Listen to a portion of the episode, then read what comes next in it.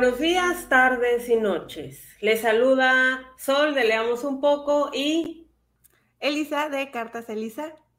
Ok, y pues hoy vamos a hablar de libros que recomendamos para empezar a leer en diferentes edades, con diferentes gustos, etcétera. Así que comencemos.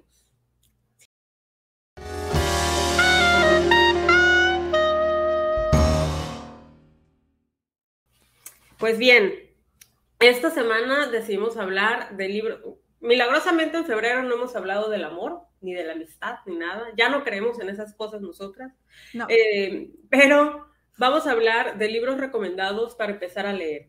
Libros para niños, libros para, eh, bueno, para bebés, para niños, para adolescentes, para jóvenes, adultos como yo, para adultos y para gente que tiene, como la edad de Lisa, unos 35, 40 años, que les puede empezar a, que les puede llamar la atención para empezar a leer. Sí, ante todo, hay que incluir a todo el mundo. Fíjate que creo que a los niños desde pequeñitos les puedes inculcar mucho y creo que todos los que nos ven van a estar de acuerdo con nosotras en que cuando son pequeños les puedes ir metiendo el gusto por los libros. Yo he visto a mis sobrinas que, que les ha pasado eso, ¿no? O sea, que ahorita les gusta y que les encanta a ellas mismas contar cuentos basándose en los cuentos que ya leyeron 35 veces porque quieren que les lean el mismo cuento todos los días. Y hay uno en especial que sí quiero recomendar así como que ampliamente y es el día que los crayones renunciaron. es una historia de crayones y es un libro súper super colorido, muy, muy luminoso, es muy bonito. Tiene mucho drama, hay muchos conflictos en esa historia, pero me dio mucha risa que hace tiempo que, que lo compartí en mis historias de que lo iba a regalar. Una chica me dijo, oye, yo los compro, pero para mí, porque está padrísimo. y sí, Rodrigo yo lo leímos y nos gustó bastante. Entonces, creo que ese tipo de libros con tantas ilustraciones tan coloridos son los que empiezan a, enganchar a los niños y aparte aprenden de los colores y valores y todo eso que, que pueden incluir. Mira, hay para niños actualmente hay una cantidad de opciones impresionantes. Desde los niños que apenas están empezando, no sé, tienen tres, cuatro meses, cinco meses, seis meses, que son libros que tienen texturas. Eh, hay una página, ah, no me acuerdo ahorita el nombre de la página en, Instagram, que la chava hace libros para niños de seis meses en adelante y son libros como de fieltro, que empiezan a tener muchas texturas, pero incluso, vaya, o sea, esos son los libros, también puedes hacer actividades con tus hijos con con cosas de textura, desde de todo lo que puedas tener en tu casa, arroz, frijol, eh, crema, arena, todo. Pero bueno, hablando de libros, están estos.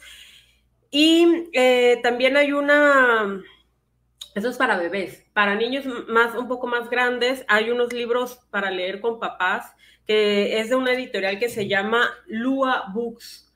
Lo pueden encontrar en Instagram como Lua Books, luabooks.mx. Son libros que vienen algunos clásicos, otros no tan clásicos, pero las te viene el libro y te viene para que descargues una aplicación. Las ilustraciones, cuando tú pones el teléfono con la aplicación, son interactivas. Wow. Pues a mí se me hizo padrísimo. Los libros no están caros, realmente cuestan unos, cuestan menos de 300 pesos y se me hace un precio bastante accesible para lo que te ofrece. Independientemente de eso, también eh, en experiencia con mi sobrino, mi sobrino de sangre y mis sobrinos adoptados, em, también influye mucho que los papás le lean a los niños desde chiquitos. Eso no nada más creas lectores eh, nuevos, sino refuerzas los lazos que tienes con tus hijos. Ah, en ambos, en ambos este, en, estas dos, eh, con mi sobrino de sangre, con mis sobrinos adoptados, eh, con ellos dos, lo que, lo que concluyó esta cuestión de que los papás leyeran con los hijos era que ellos, aún sin saber hablar siquiera bien o leer, ellos agarran, agarraban y agarran, los más chiquitos, agarran los libros y ellos empiezan a ojear y todo. Una, una amiga tiene cámara de seguridad en el cuarto de niños, bueno, en su casa, pero hay una parte en el cuarto de juego de los niños. Y cuando no encuentra a su hija, la niña se escabulle y se esconde así en donde tienen los libros y se sienta y ella está leyendo, según tiene tres años. Sí, es que ellos inventan sus propias historias con lo que van viendo. Y, y fíjate que hay un video de mi sobrino, que mi cuñada así va así como que oculta y lo empieza a grabar y él está en su cama, según él leyendo y todo, pero de tanto que se lo leía a mi hermano y mi cuñada, él ya se sabía exactamente en este dibujo qué pasaba y él solito pues iba leyendo las cosas. Pero bueno, sí.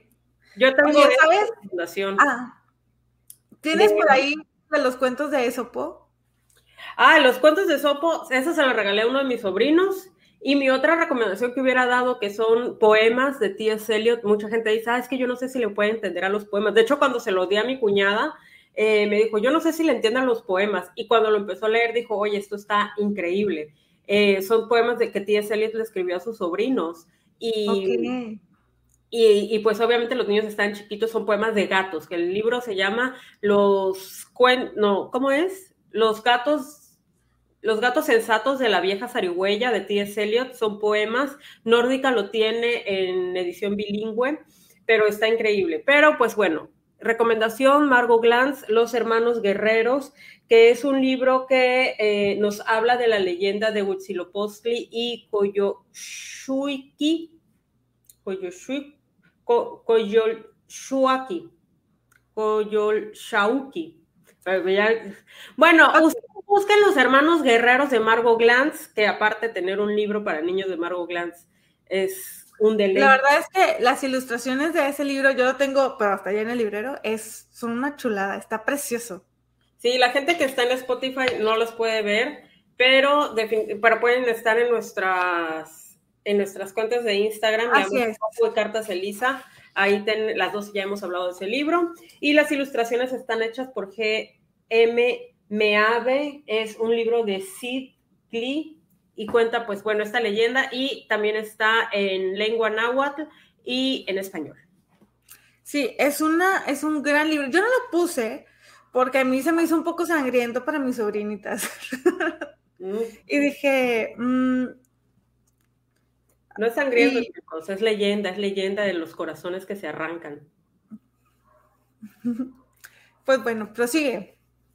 Bueno, de ahí seguimos con niños ya como de 6, 7 años. Eh, aquí, definitivamente yo voy a poner un libro que a mí no me gustó cuando lo leí, pero ya lo leí, no era niña cuando lo leí, pero sí creo que le puede gustar a muchos niños, que es La Isla del Tesoro de Robert Louis Stevenson, que es un libro clásico, es un libro que habla de piratas, es sobre todo, tal vez pueda llamarle más la atención a los niños pero para las niñas pueden haber biografías como cuentos de niñas rebeldes.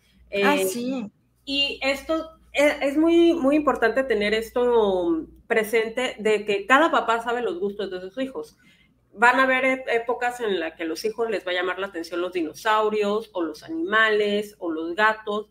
Eh, todos estos gustos que puedan tener los niños por la lectura, siempre busquen em, enciclopedias ilustradas para niños. Eh, la editorial DK eh, tiene enciclopedias que son una belleza. Cuestan como, sí, son caros, los libros cuestan como 500 pesos aproximadamente, pero créanme que ese libro les va, les va a durar a los niños yo creo que hasta años, o sea, yo lo digo por experiencia, a mí, a mi, a mi hermano y a mí nos compraban mucho este, enciclopedias y nos duraban años y era verlas y verlas y verlas y verlas y verlas. ¿Por qué? Porque no todos los niños les gusta la ficción. Hay muchos niños a los que les gusta realmente aprender sobre dinosaurios, sobre plantas, sobre animales, sobre el espacio. Entonces pueden checar ahí en Amazon, pueden buscar editorial DK y van a venir muchísimas opciones para eh, enciclopedias ilustradas para niños y para adultos igual. Yo tengo varias. Pues yo voy a sacar uno de mis libros favoritos de la vida en este punto porque El Hobbit es mi recomendación para los niños. La verdad es que es una historia preciosa. Es, hay enanos, hay dragones, hay tesoros, hay aventuras, hay ogros, hay, bueno, no se llaman ogros, se me fue el nombre ahorita, ¿cómo se llaman? Este, esos personajes que salen ahí, pero les pasan tantas aventuras y pasan tantas cosas que la verdad es que es una gran historia para empezar a, a leer y más si ya, si como dices solo, o sea, los papás ya saben los gustos de sus niños o de tus sobrinos, ya les vas agarrando, es como que ya sé que este tipo de películas son las que le gustan o ya sé que este tipo de historias que... O intereses. Intereses, exacto, o lo, con las caricaturas que ven, yo qué sé.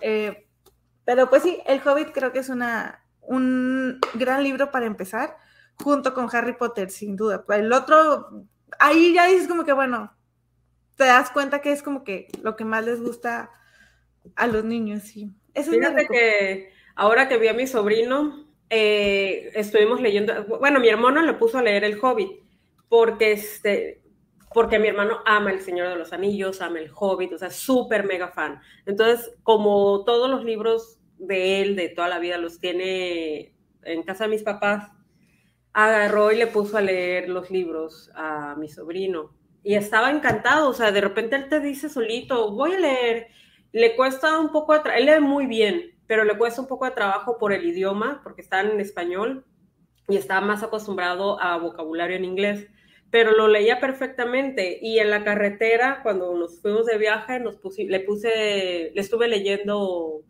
la historia sin fin. Está encantado, está fascinado con la historia del fin. O sea, este, me, tantito me detenía por cualquier cosa y pues, pues, me hacía, era su manera de decirme, sigue, pues, pues. Sí, es que la verdad son historias que se sienten muy cálidas también. Entonces, eso ayuda mucho eh, a que les guste a los niños. Y que al final de cuentas, en el caso del Hobbit, era un libro escrito para niños. Sí. y aparte son libros que también tienen lecciones. Hay unos libros pedagógicos para niños de 5 o 6 años que se llaman Los Atrevidos. Esos los encuentran en Amazon. Yo no me los he visto en Amazon. Y ya van a costar algunos como 50 pesos, 30 pesos, etc. Y son libros pedagógicos.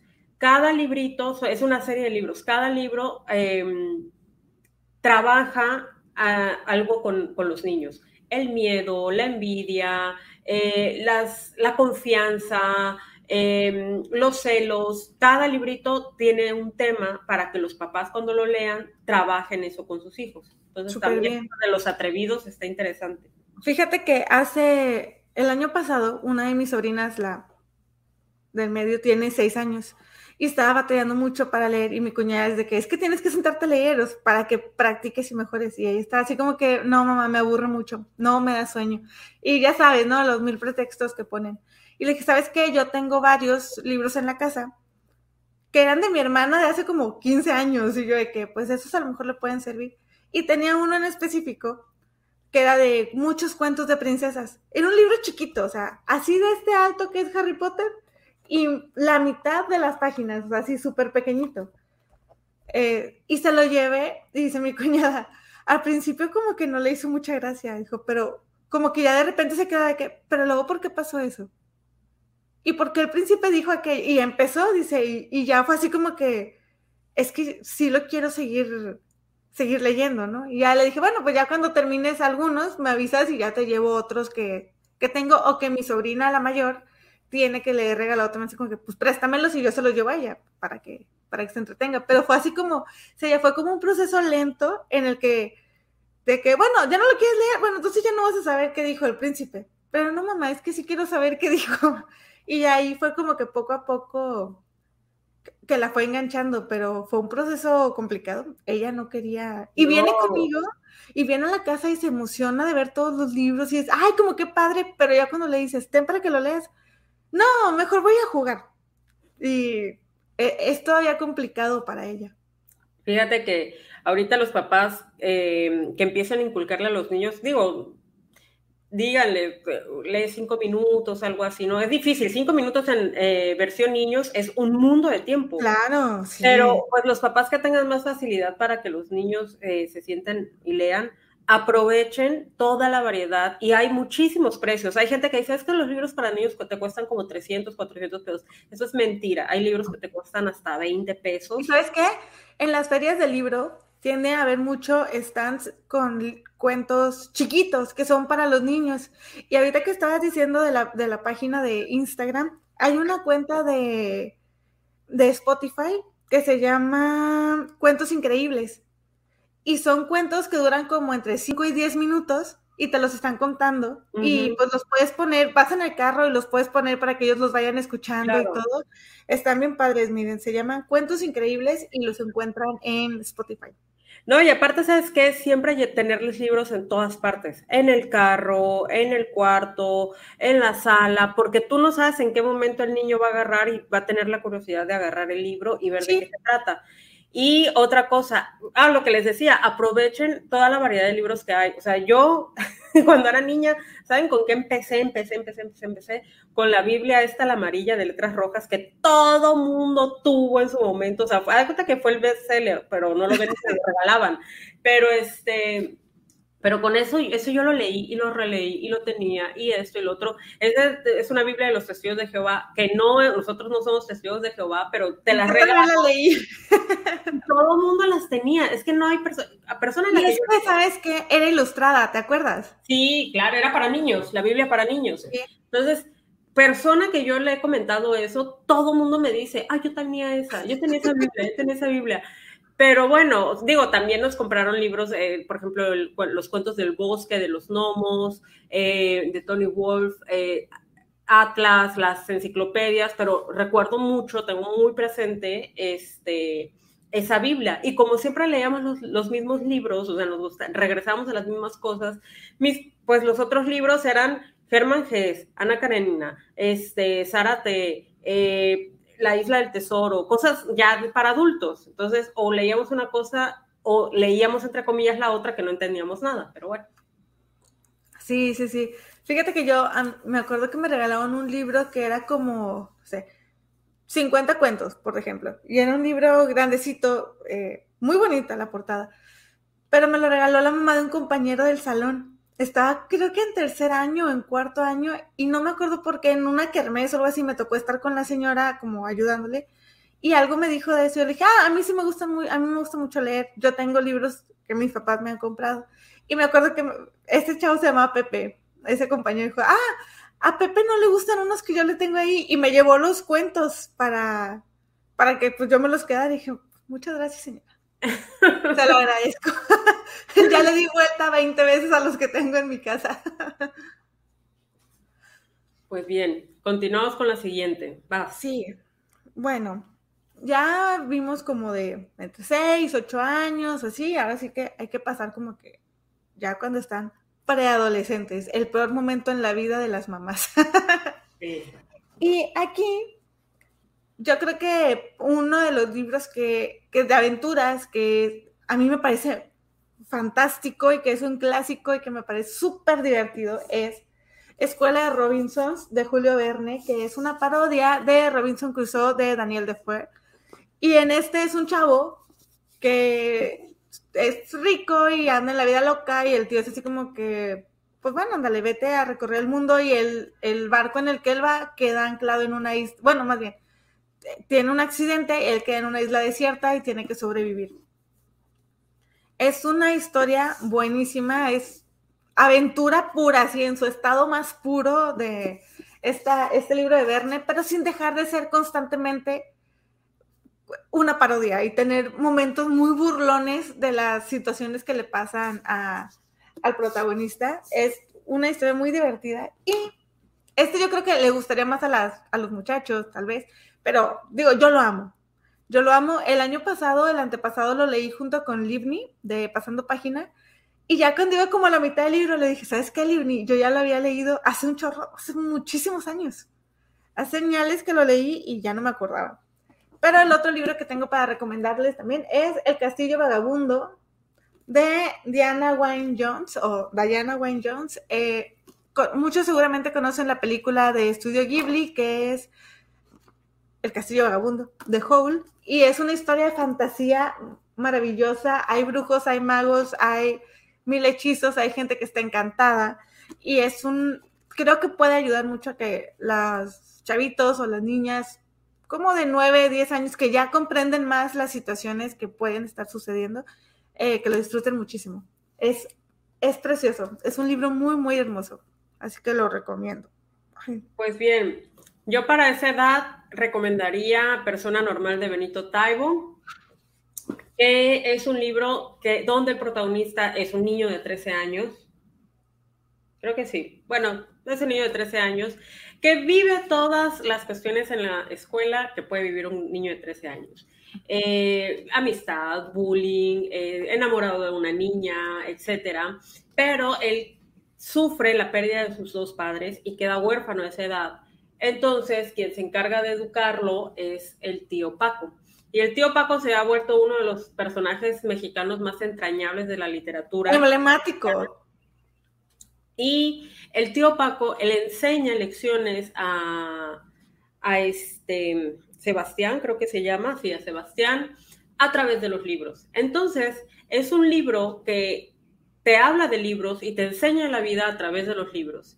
Eh, no quiere decir que sean las verdades absolutas del mundo, pero bueno, se trata de un libro de ficción donde hay un niño de 13 años en los que los otros niños se pueden identificar muchísimo. ¿Por qué? Porque hay mucha fantasía, hay muchas cosas que no sabes ni siquiera qué onda con la vida, eh, hay este, el enamoramiento, la frustración, el cómo acercarte o el cómo tener amigos, el tu grupo de amistades que a lo mejor es pequeñito, eh, el sentirte diferente, todas esas cosas que vive este Sebastián, yo creo que los niños se van a identificar. Yo, creo que ya en este punto de, las edades, llega un punto en que los niños también quieren conectar con los libros, quieren identificarse, quieren, así como siempre hemos dicho, ¿no? Que los libros son espejos, llega un punto en el que los niños o los jóvenes, los adolescentes, quieren eh, conectar con, esas, con, esos personajes, con esos libros, con esas historias. Creo que este es un, libro muy bueno, muy interesante pues bueno,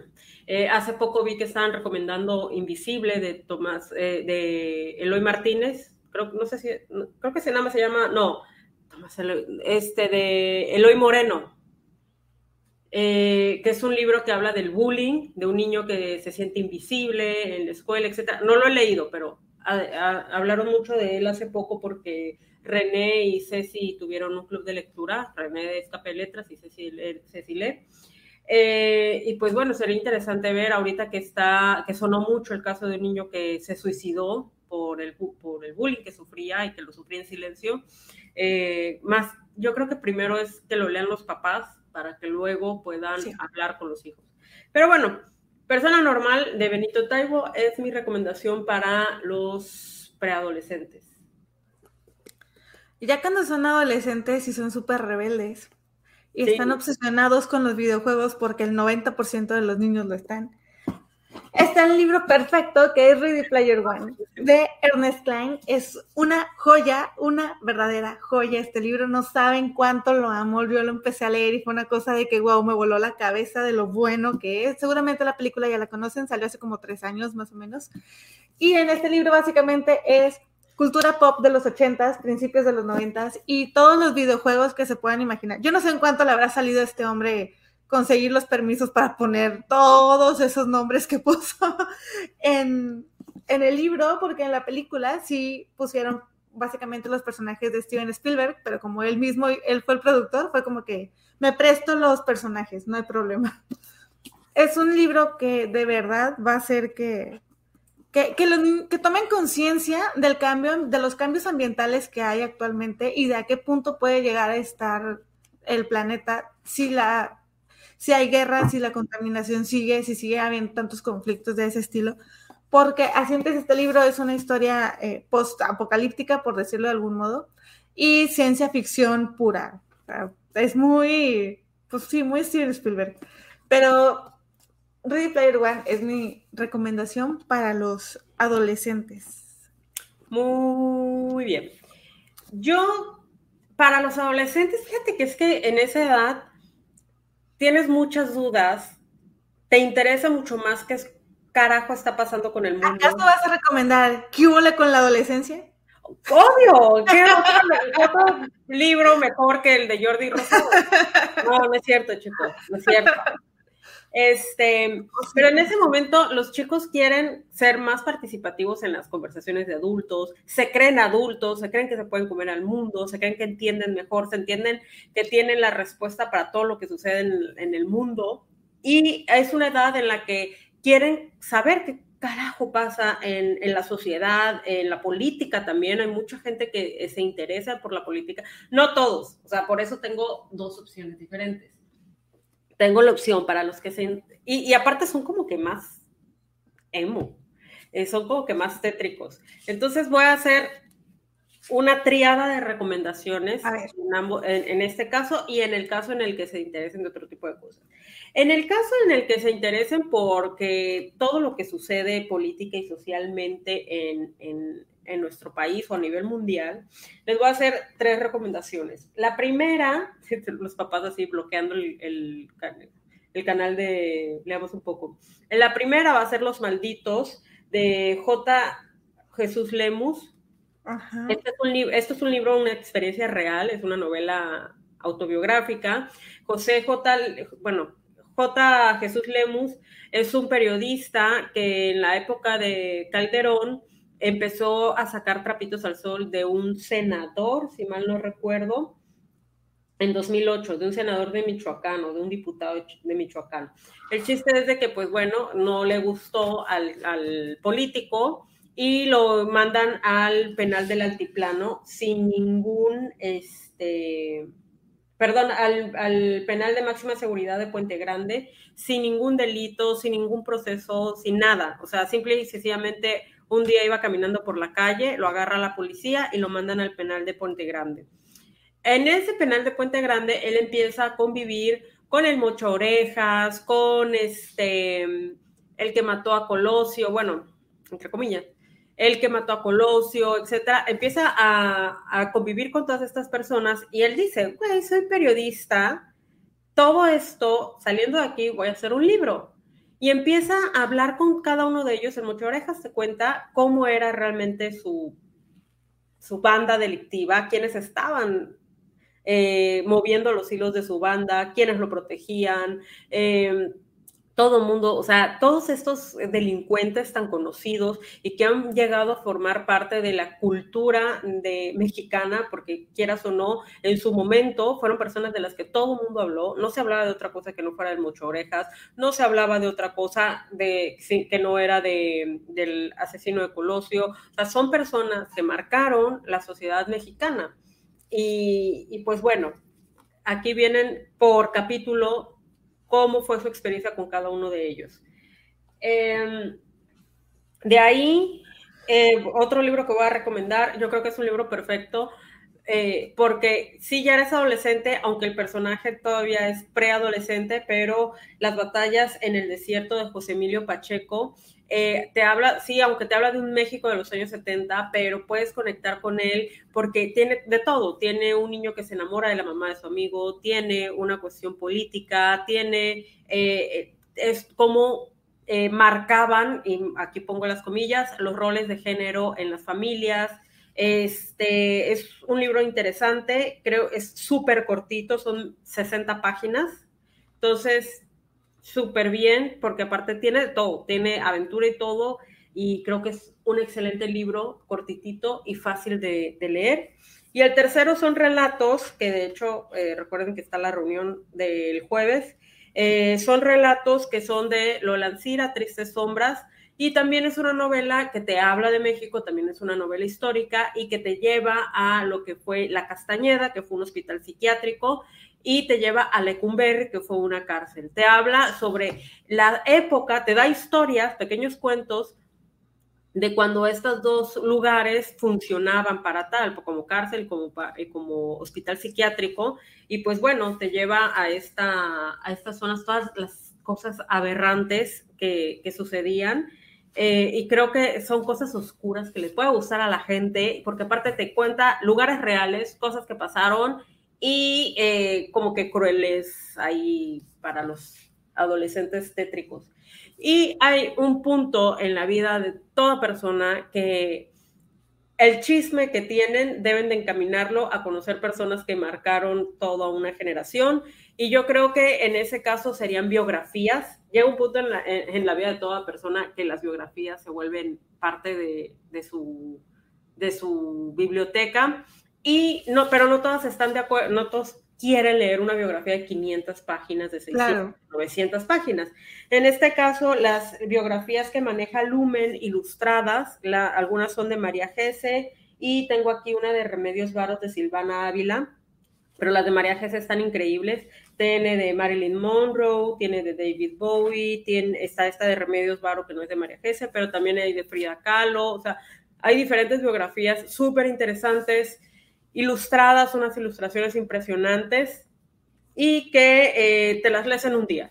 Te las lees en un día. Así que, pues bueno, esta es mi otra recomendación para adolescentes curiosos. Oye, y luego aparte las de Lumen no están tan caras, bueno, más o menos. Hay de varios precios, Pero, o sea, si las están cazando, las pueden encontrar en precios, las pueden encontrar en precios muy accesibles. Sí. ¿Sabes también, ahorita que decías lo de los adolescentes emos, los cuentos de Edgar Allan Poe también, o sea, son una recomendación. Sí, pero siento que si ese adolescente fue un niño y un preadolescente que leyó, o que tiene alguna experiencia lectora previa, creo que le puede ayudar, porque luego Edgar Allan Poe eh, tiene cuentos que no son tan sencillos de, leer. Hay unos cuentos que sí son, requieren un poco más de experiencia lectora. O sea, los, los famosos como eh, los básicos. Sí, es que, es, bueno, no sé, es que siento que a nosotras se nos hacen cuentos muy sencillos, pero porque ya tenemos la experiencia lectora, pero no sé si a un adolescente que vaya a empezar a leer le, le agrade, no sé. No sé, es que fíjate que yo me acuerdo que en la prepa habíamos leído mucho a, lo habíamos leído mucho y en especial La caída de la casa de Usher, que esa es más como novela corta que como cuento. Y bueno, no sé, es que ya... Bueno, considérenlo también, pero sigue eso. No, y aparte que hay, hay unas que son así como que compilaciones, antologías de relatos, que a lo mejor les puede llamar la atención. Pero bien, este, ¿qué otra edad? Este, jóvenes de, jóvenes adultos. Hay un libro que en especial a mí me dejó así como muy impresionada, que creo que pues sí puede ser para las personas que van, para los jóvenes adultos que van empezando a leer. Se llama Sadie, que este libro, si a ustedes les gustan las series de suspenso, las películas de suspenso y así, este libro es de una chica que está buscando a su hermana porque está desaparecida. Pero toda la historia te la cuentan a través de un podcast porque hay una persona que empieza a investigar lo que Sadie hizo. Y toda esta historia la están contando en el podcast, que por cierto pueden encontrar en Spotify, porque ahí está. Este, creo que sí está en Spotify. Y la verdad es que es. Me dejó así de me tenía con el corazón en la mano y con el estómago todo revuelto de todas las cosas que pueden pasar, porque son cosas muy reales que no dejan de suceder todo el tiempo. Chicas desaparecidas o muchachos desaparecidos. Y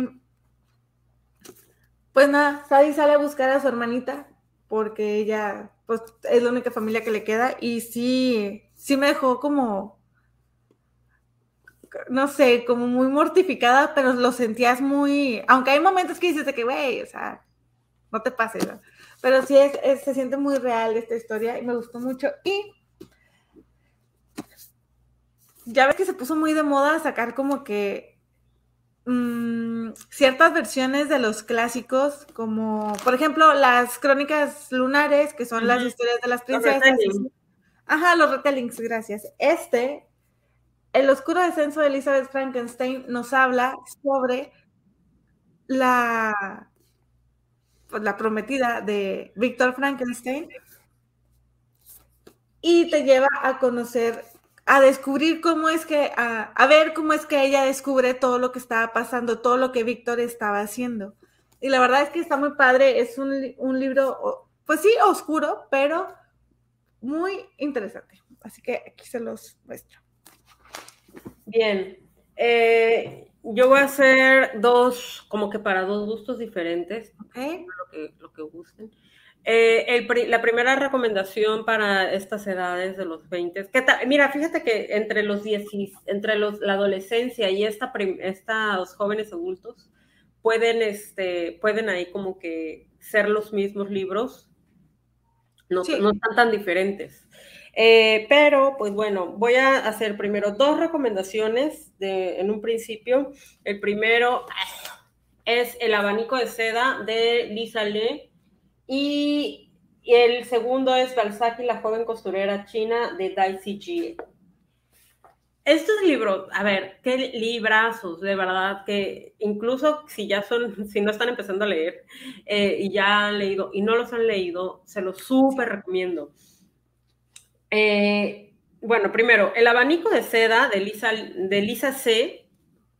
Este libro, o sea, es Lisa S-E-E, -E, El abanico de seda este libro, de verdad, agarran a su mejor amiga o a su mejor amigo y léanla, pero es que sobre todo es mejor amiga, porque es una historia de mujeres, de cómo las mujeres en la antigua China que se les vendaban los pies, como todas estas tradiciones de cómo encuentras a tu alma gemela y no es a tu marido, sino es tu mejor amiga, tu Lao Tong, que es una persona con la que estás conectada espiritualmente y esa va a ser tu amiga, pero no es como que la conociste en la escuela, es una persona que te la determinan ciertas cuestiones em, eh, de creencias. Y es una historia de dos amigas que tras un incidente, tras una cuestión de ocultar ciertas cosas de una falta de confianza, se eh, tienen una distancia entre ellas dos eh, y más tarde se vuelven a encontrar, pero eh, cómo es, qué sucede, pero es que este libro te habla tanto de la cultura china, pero aparte de la amistad, pero aparte, o sea, todo la, la, cómo era ser mujer en esa época, cómo te encerraban y con el invento de que tus pies entre más pequeños iban a ser más bonitos, ibas a gustar más, ibas a tener mejores cosas, pero al mismo tiempo ese vendaje de los pies te tenía en un cuarto encerrada. No podías salir durante mucho tiempo, eh, tenías un cuarto nada más para mujeres donde bordabas y todo esto. Este, y cómo las mujeres empezaron a, hacer su propio idioma, su, propia, su propio lenguaje para comunicarse cosas de mujeres y es así como eh, hacen una escritura secreta, ¿no? Pero bueno, el abanico de seda, recomendadísimo. Es hermosísimo. Un libro bellísimo. Y Balzac y la joven costurera china de Daisy Jie. Este libro, qué bruto para ser bueno este libro. O sea, aparte es una historia real. El autor está contando aquí es una historia autobiográfica, está contando su experiencia en su adolescencia bajo el régimen de Mao Zedong, que Mao Zedong fue un bruto dictador chino que eh, hizo la famosa reeducación en este, en cómo se llama, en China. Y lo que hizo fue de que todos los que fueran a la escuela, todos los educados y todo eso, se les iba a reeducar, o sea, se les mandaba a campos en casa de la fregada en China a que trabajaran en minas, a que trabajaran en el campo, a que se les olvidara. O sea, ¿por qué? Porque todo lo que era intelectualidad era enemigo de China y no les iba a servir de nada. Ellos tenían que trabajar como campesinos porque ese era el destino. Entonces, eh, sucedieron muchísimas eh, brutalidades, se quemaron libros, se destruyeron escuelas, las escuelas ya no te enseñaban matemáticas ni ciencias ni nada, sino te enseñaban de cómo arar el campo, cosas así todos los que tenían eh, cierta intelectualidad eran enemigos, o sea, los doctores, los ingenieros, todos esos eran enemigos del pueblo. Todos los que estaban estudiando en la universidad eran mandados a campos eh, de mina, campos de, bueno, a, montañas, cosas así.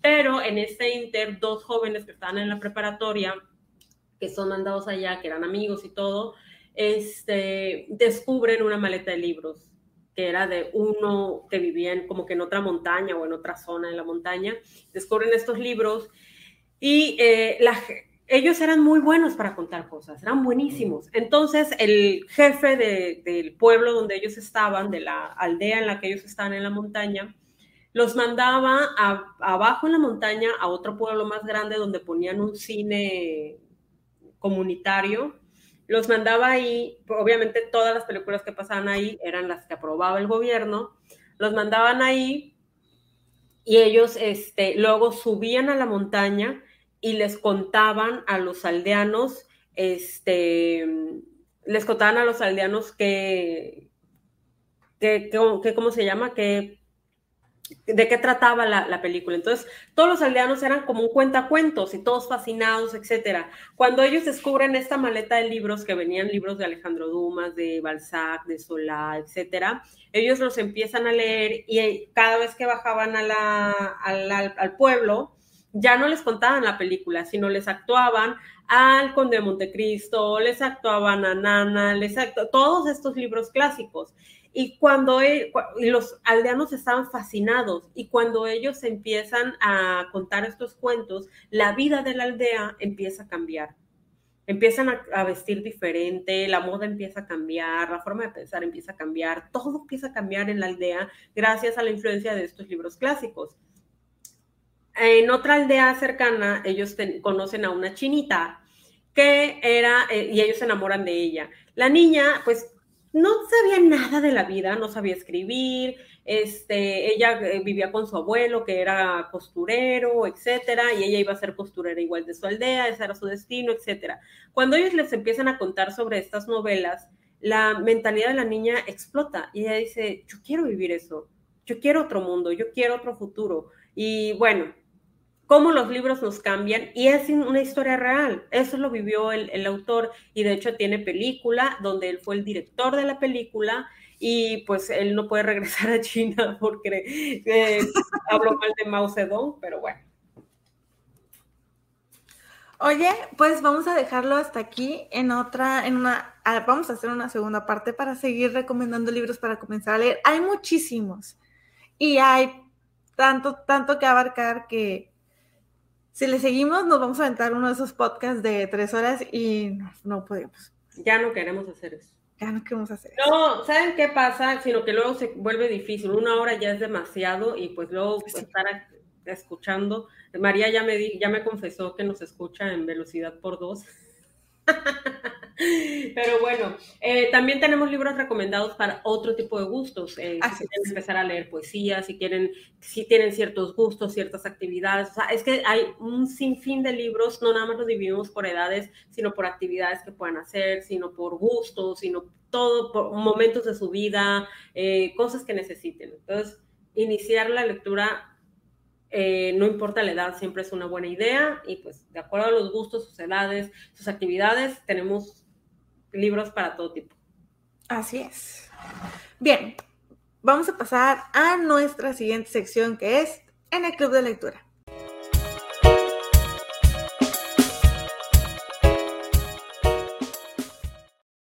En el club de lectura estamos leyendo. espera. Ahora sí.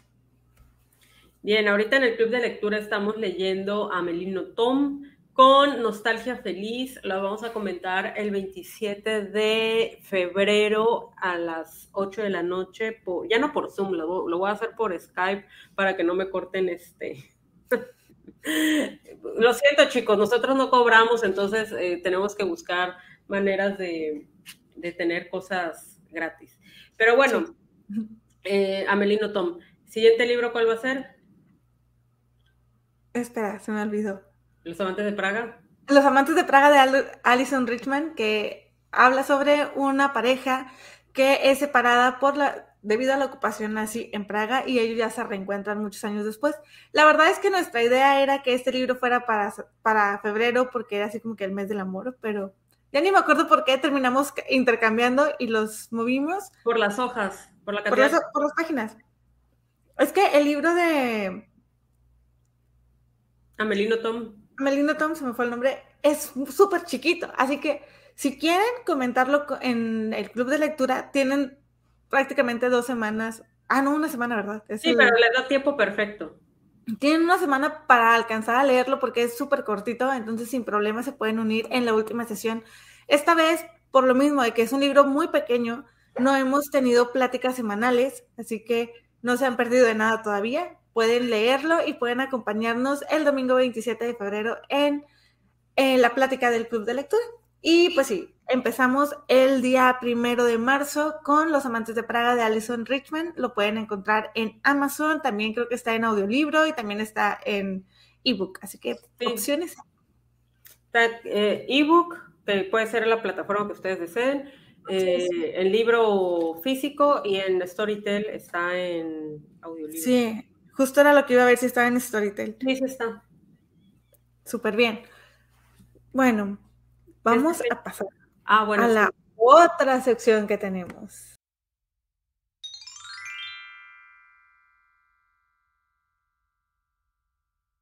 Ahora sí, Eh, ¿qué estás leyendo? Estoy leyendo, entre comillas, ahorita voy a explicar. Estoy leyendo Carson McCullers, Reflejos de un Ojo Dorado y La Vida Dispareja. Eh, no me acuerdo exactamente de la autora, pero es que ese está abajo. ¿Por qué digo entre comillas? Porque después de leer Torcido Arado, estoy así con mi cabeza de no me puedo concentrar esa- muy bien en, en- en un libro. Me, me sacudió mucho ese, el, el, Torcido Arado. Pero, este, bueno, estoy entre esos dos libros. La vida dispareja habla sobre eh, la vida conyugal, una decepción que tiene la mujer al enterarse de, que, de algo de su esposo, ni siquiera sé todavía qué, es un secreto. Ella se lo empieza a contar a una de sus sobrinas, le empieza a contar todo, cómo era su vida como esposa, eh, cómo se relacionaba con su marido, cómo era ella, ¿no? O sea, el papel de esposa que tenía en la casa. Entonces, apenas voy en esa parte. Y Carson McCuller, que es Reflejos de un Ojo Dorado, es un libro sobre la vida militar en, un, este, en una base militar, vaya, que están unos chicos que están enclaustrados en una base militar en un islote, y habla pues sobre todas las relaciones que se empiezan a dar ahí, habla de homosexualidad, habla de la desolación, de infidel, infidelidad, etcétera. Entonces, pues bueno, yo sé, igual estoy empezando, pero realmente no les puedo decir más de los libros porque no he leído a como se debe en estos días. Yo les quiero compartir que ya terminé el libro 6 de Harry Potter. ¿What? Andas desatada. Yo voy, es que, ¿sabes qué? Eh, cuando lo escucho también lo pongo en velocidad por 1.25. Yo igual, pero Porque- yo no los pongo así. Porque, ay, o sea, es como si estuviéramos platicando tú y yo, ¿no? Pero a veces es como que, bueno, ya avancen, hablen más rápido, por favor. Entonces le pongo un poquito más de velocidad. No le pongo 1.5 y no le pongo 2, porque siento que ahí ya se pierde mucho de, Sí, el énfasis y cómo te lo cuentan, entonces no lo hago, pero en 1.25 siento que está perfecto porque solo es como si yo te estuviera contando, oye Sol, fíjate que el otro día, o sea, así como que un poco más avanzado, más rápido. Entonces ahí siento que es la velocidad perfecta para avanzar un poco más. Y sí, lo empecé el lunes pasado y lo terminé ayer en la, a mediodía en el trabajo. Yo ya estoy desconectada del mundo como desayuno, ceno, Harry Potter. Y este, voy a empezar justamente las reliquias de la muerte, que ese sí creo que sí me va a tomar unas dos semanas o dos semanas y media, este, más o menos de tiempo. Y también estoy leyendo el libro de La niña que esperó bajo la lluvia al rey de Inglaterra de César Benedicto Callejas, que es cinco mujeres, cinco mujeres, cinco mujeres fuera de serie de Universo de Libros. Ya se los hemos mostrado antes, igual está en mis historias también, creo, y yo creo que mañana o pasado mañana les comparto el post en Instagram y en Facebook. ¿Y qué más estoy leyendo? Estoy leyendo otro libro. Se llama La hija olvidada de Joanna Goodman, que Joanna Goodman se convirtió en una de mis autoras favoritas y es de Quebec, de, en los años como 1994, por ahí, cuando había mucho tráfico de alcohol y tráfico de cigarros, de tabaco y todo. ¿Cómo? Qué rico. Sí.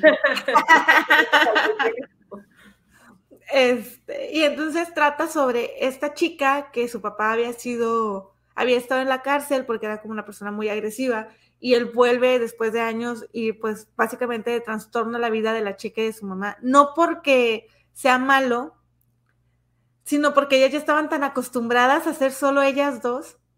Entonces ella empieza a ver ciertas actitudes de su papá que no le parecen, pero a la vez se empieza como a enamorar de la figura de su papá, de lo que él representa, de cómo lo ven, de cómo la gente lo le teme, por así decirlo.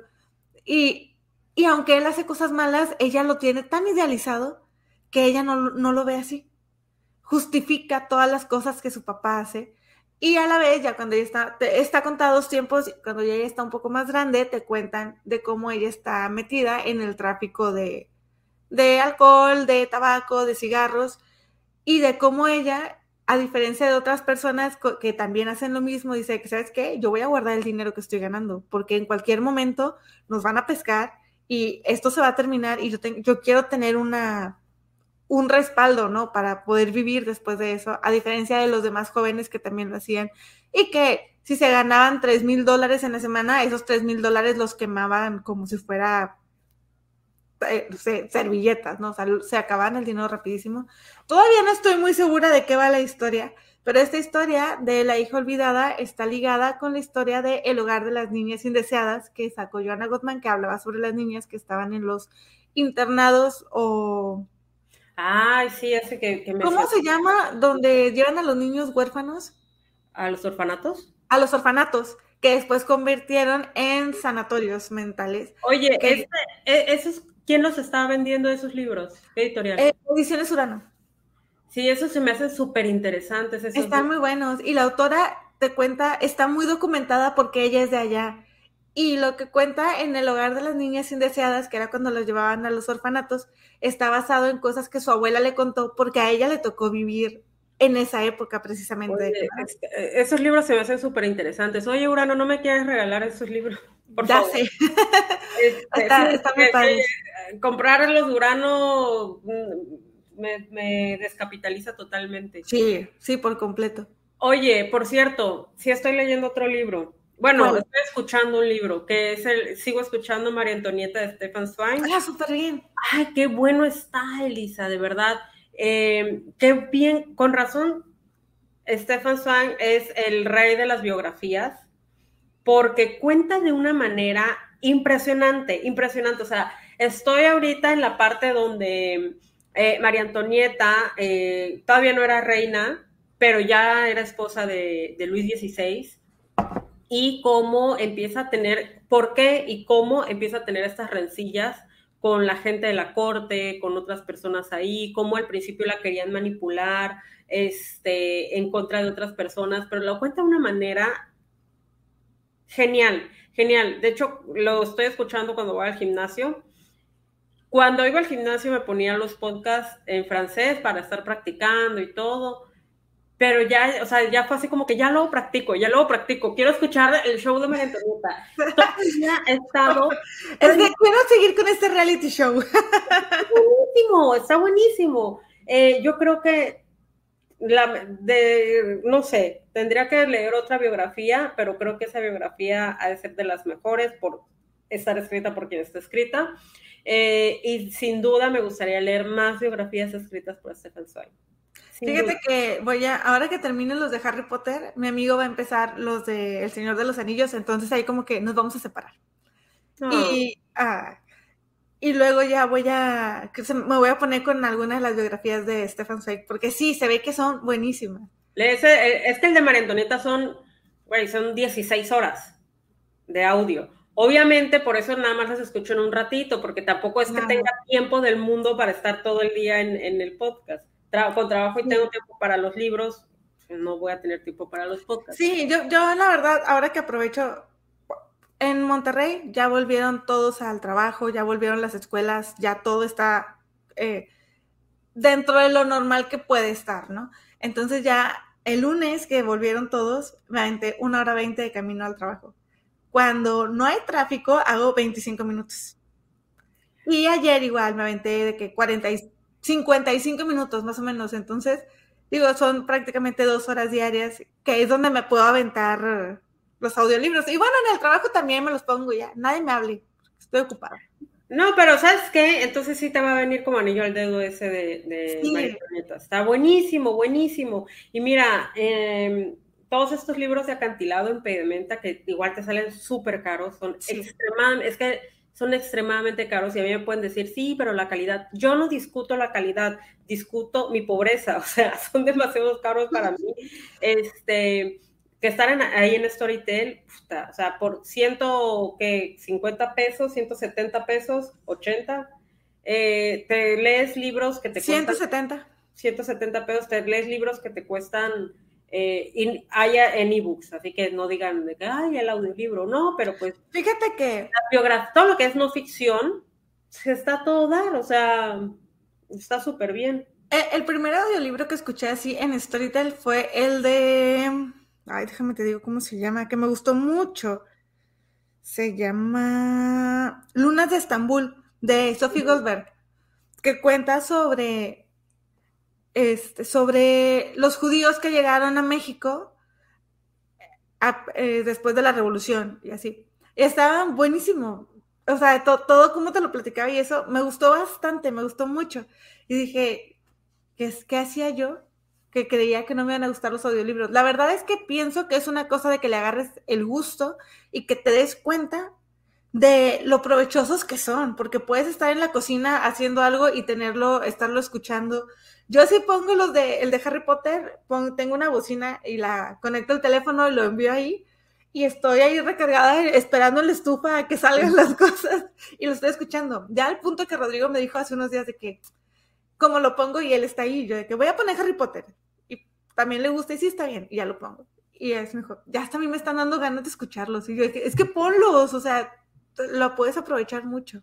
Ese también es una buena opción para, sobre todo para, para biografía. Bueno, yo, tú lo haces para novelas y todo porque tienes una meta, ¿no? Y yo también lo he hecho con novelas, no te voy a decir que, que no, o sea, sería hipocresía de mi parte. Pero a mí me gusta mucho porque a mí me gusta mucho la no ficción, me encanta, me encantan las biografías, me encantan los datos curiosos, todo ese tipo de cosas me fascina.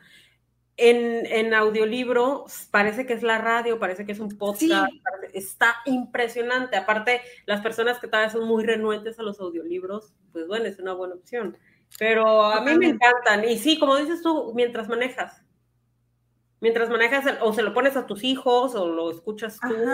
O como tú, o sea, estás en el gimnasio y lo estás escuchando. Te digo, yo los uso hasta si voy a ir a, al súper, me voy escuchándolos. Estoy aquí en la. ¿Por qué crees que me los ha aventado así que volando los de Harry Potter? no, no. Mira, en el gimnasio prefiero eso, el reggaetón que me ponen. No digo que el reggaetón sea malo, chicos, pero a mí no me gusta. Eso es todo. Sí, así que yo creo que es cuestión de darle la oportunidad a los audiolibros, eh, darte cuenta de que te ayuda a que puedas estar leyendo y aparte te ejercita un chorro la mente, y es otra palabra, te ejercita mucho la mente de que puedas estar haciendo, que poniendo atención y haciendo otras cosas. Obviamente hay momentos en los que se te va la onda y pues la regresas, pero pues no pasa nada. Así es, pero bueno, ya, media hora. Muy bien, este, ya saben que nos pueden escuchar también, si no nos están viendo en YouTube, nos pueden escuchar en Spotify y en Apple Podcast. ¿Y qué más tenemos que decir? Eh, pueden seguirnos en nuestras redes sociales, en Facebook e Instagram. Estamos como de lector a lector podcast, cartas Elisa y leamos un poco. Así que no duden en seguirnos también ahí, hacernos preguntas, querer estar en alguna de las lecturas. Eh, lectura alterna de febrero en el Club de Lectura es eh, Lola Ancira, Tristes Sombras, reunión con la autora el 24 de febrero a las 8.30 de la noche, es totalmente gratuito. Y eh, lectura alterna del podcast en marzo había, bueno, por votación había quedado El astronauta de Bohemia. No voy a decir el autor porque es checo o es algo así, entonces no voy a decir nombres, pero también estábamos pensando, Elise y yo, a los que no quieran leer El astronauta de Bohemia, leer eh, Remy, sin familia, de, ¿cómo se llama el autor? Marlo, pero como el primer nombre. Ah, no estoy segura. Pero habíamos pensado en que podría ser el de Remy para el Día del Niño, porque... Ah, marzo y abril. Marzo, marzo y abril, porque es un gordito. sí. Es un libro gordito y lo pueden encontrar con Universo de Libros, que lo pueden encontrar en Gandhi, en librerías este o en su página de internet en Facebook. También ahí lo pueden comprar. Remy sin familia. De Héctor Malot. De, ese señor. Eh, para, todos los que vieron la caricatura de Remy y sufrieron y quieren volver a sufrir, porque pues así somos los seres humanos, nos gusta sufrir, qué mejor que nos haga llorar un libro y no una persona o una situación difícil. Remy sin familia, la novela de, creo que es del, del siglo XIX, la novela, pero bueno, Esa va a ser también una lectura alterna que va a ser marzo y abril. La lectura de marzo alterna del podcast va a ser eh, El astronauta de Bohemia, que cuesta como 90 pesos el libro en Amazon. Y la lectura normal de marzo en el podcast va a ser Los amantes de Praga. Y la lectura de febrero estamos con Amelino Tom, Nostalgia Feliz, y la lectura alterna del libro que es de febrero, que es em, Tristes Sombras de Lola Ancira, reunión con la autora. Así que, pues bueno, cualquier duda, comentario, todo menos insulto, sugerencia, todo menos insulto, nos pueden escribir a de lector a lector podcast arroba gmail.com, escribirnos en las redes sociales que ya les dijimos y pues, o dejarnos comentarios. No olviden darle like, suscribirse, dejar comentario y depositar la suscripción mensual a mi cuenta. Ya voy a poner el de regálanos un café. Vas a ver, voy a buscar con. Ya necesitamos comprarnos libros nuevos. Oye, yo tengo meses de no comprar libros. Ah, te voy a mandar un video, te voy a mandar un video que le mandé a María de mis libros pendientes que llegaron, que han llegado hasta ahorita de este año, o sea, de enero ahorita, los que han llegado. Te, lo voy, te voy a mandar el video. Es una grosería y por eso puse en el Twitter, puse, entre más libros pendientes tengo, más ansiedad me da y más quiero comprar más libros. O sea, es como que una enfermedad mental. Mira, qué lista es para tener esa enfermedad. Pero bueno, este video sale el lunes 21, así que esperamos que tengan una bonita semana, que se la pasen muy bien, que hayan tenido un bonito fin de semana también. Nos vemos el siguiente lunes.